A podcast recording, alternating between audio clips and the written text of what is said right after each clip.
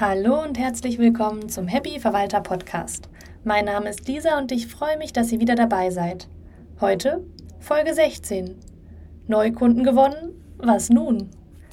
Ich möchte euch heute drei Tipps für einen reibungslosen Übergang, jedenfalls soweit das möglich ist, eines neuen Objektes in euren Bestand mitgeben. Egal ob es WEG-Verwaltung oder Mietverwaltung ist, ob es ein neuer Gewerbepark ist, ob es sich um 5, 15, 50 oder 200 Einheiten handelt, es scheint mir doch immer das Gleiche zu sein. Man übernimmt ein neues Objekt und wird erstmal von Informationen erschlagen. Man steht trotzdem vor einer großen Herausforderung, obwohl man sich denkt, ich habe das vielleicht schon öfter mal gemacht.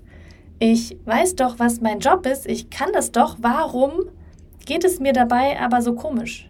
Und ich kann euch erzählen, was es bei mir ist. Ob es bei euch das gleiche ist, weiß ich natürlich nicht, aber vielleicht inspiriert es euch ja an der Vorgehensweise ein bisschen was anzupassen. Wenn ich also zum ersten, zweiten einen Verwaltervertrag unterschrieben habe und loslegen möchte, bin ich eigentlich der Typ, der gerne vorbereitet ist. Das bedeutet, am liebsten hätte ich zum ersten, zweiten das Konto schon da. Ich hätte schon wirklich alle Begrüßungsschreiben rausgeschickt. Ich hätte gern alles schon im System angelegt und so weiter.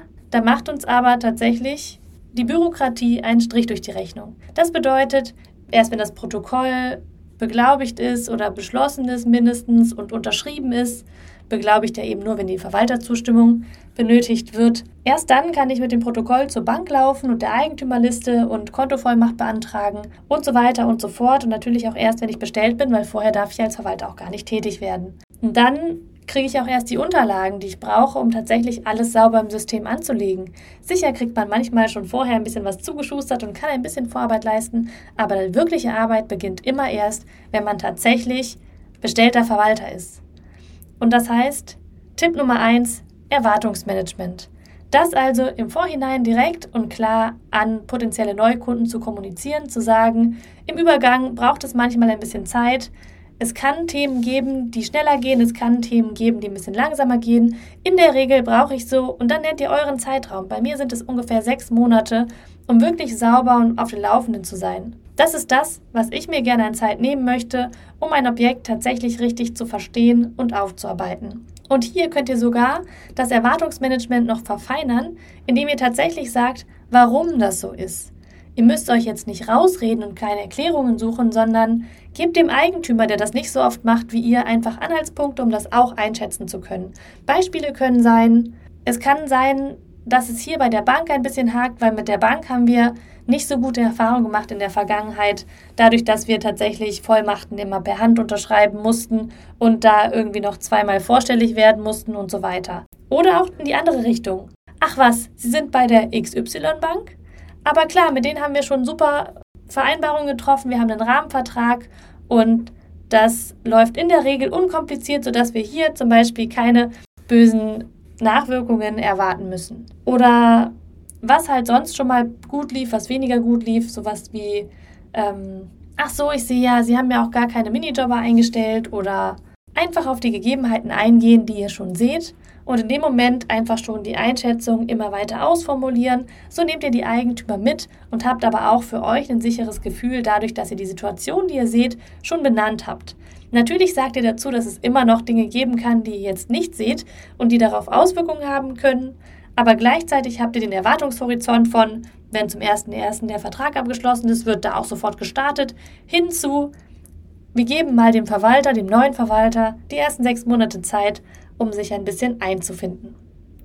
Tipp Nummer zwei ist, nehmt die Eigentümer so gut es geht mit. Das bedeutet, wenn ihr die Möglichkeit habt, Rundmails zu schicken, dann informiert sie einfach über das, was schon passiert ist. Und, das ist Tipp Nummer drei, darüber hinaus immer nur über den nächsten Schritt. Wenn ihr jedes Mal den ganzen Fahrplan nochmal mitschickt, verliert nicht nur ihr, sondern auch die Eigentümer den Überblick. Wenn dann Einzelne auch noch Rückfragen stellen, ist das Chaos perfekt. Gleichzeitig hilft es aber dran zu bleiben, wenn man immer quasi hört, das ist jetzt abgeschlossen und das steht als nächstes an. Zum Beispiel, hey, wir haben heute die Unterlagen bekommen, als nächstes sichten wir die Unterlagen und dann werden die Daten im System erfasst. Okay, da kann sich der Eigentümer etwas drunter vorstellen, vielleicht oder auch nicht, aber es ist jetzt nicht so groß überfordert. Eine Rückfrage wird daher noch nicht kommen. wenn ich jetzt zum Beispiel sage, hey, wir haben jetzt die Daten im System erfasst und als nächstes werden die Begrüßungsschreiben rausgeschickt und hier, Achtung, das gerne mit Datum und daran müsst ihr euch dann aber auch halten. Weil in dem Moment, wo ihr versprecht, dass in der kommenden Woche ein Begrüßungsschreiben kommt, sollte das natürlich auch kommen, um tatsächlich das Vertrauen zu verstärken und nicht Misstrauen zu fördern.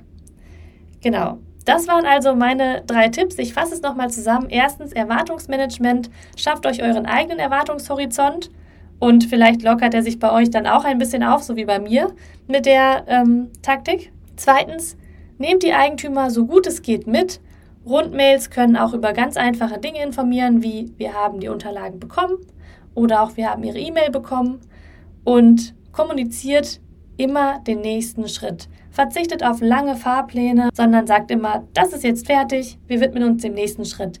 Meine Erfahrung hat gezeigt, dass es gut ist, alle fünf bis sechs Wochen während der Phase des Anlegen des Objektes die Eigentümer einmal zu informieren, damit sie von Rückfragen und unruhigen E-Mails absehen.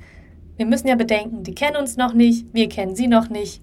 Deine Anfangsphase kann man schon ein bisschen enger Kontakt halten und dann geht es in eine reibungslose Zusammenarbeit über. Das war die Podcast-Folge Nummer 16. Danke, dass ihr wieder dabei seid und reingehört habt. Eure Lisa.